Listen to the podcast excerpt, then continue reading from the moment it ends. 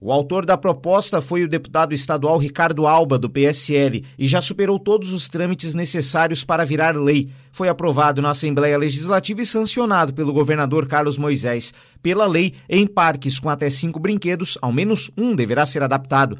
Para parques que tenham de 6 a 10 brinquedos, ao menos dois devem ser adaptados. Já aos parques com mais de 10 brinquedos, serão disponibilizados ao menos 20% dos equipamentos adaptados. De acordo com o autor da lei, a novidade representa uma inclusão social de uma parcela da sociedade que estava sem acesso a esses brinquedos. É uma lei que visa a inclusão social, fazer a criança brincar em meio a todas as crianças e envolvê-las, crianças com necessidade ou sem necessidades especiais, é uma maneira de fazer essa inclusão através da brincadeira, que é um ato de formação da criança. Então, hoje é lei.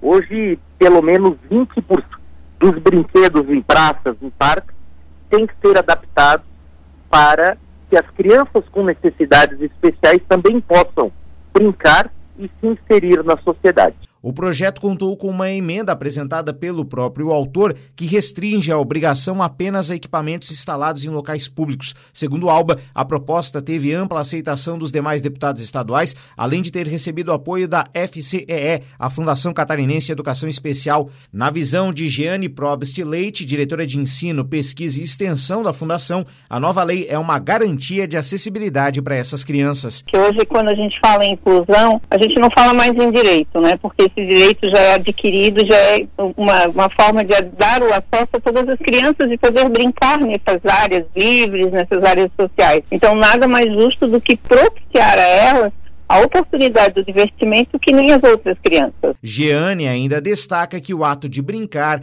é uma forma de aprendizagem para as crianças com necessidades especiais. E a criança desperta curiosidade, ela incentiva a criatividade, sem dizer a própria questão da socialização. Quando você oferta crianças com deficiência a possibilidade do brincar e até interagir com outras crianças, você faz isso, né? Você dá essa oportunidade para que elas brinque, para que ela seja uma criança como as outras também. Reportagem Eduardo Madeira.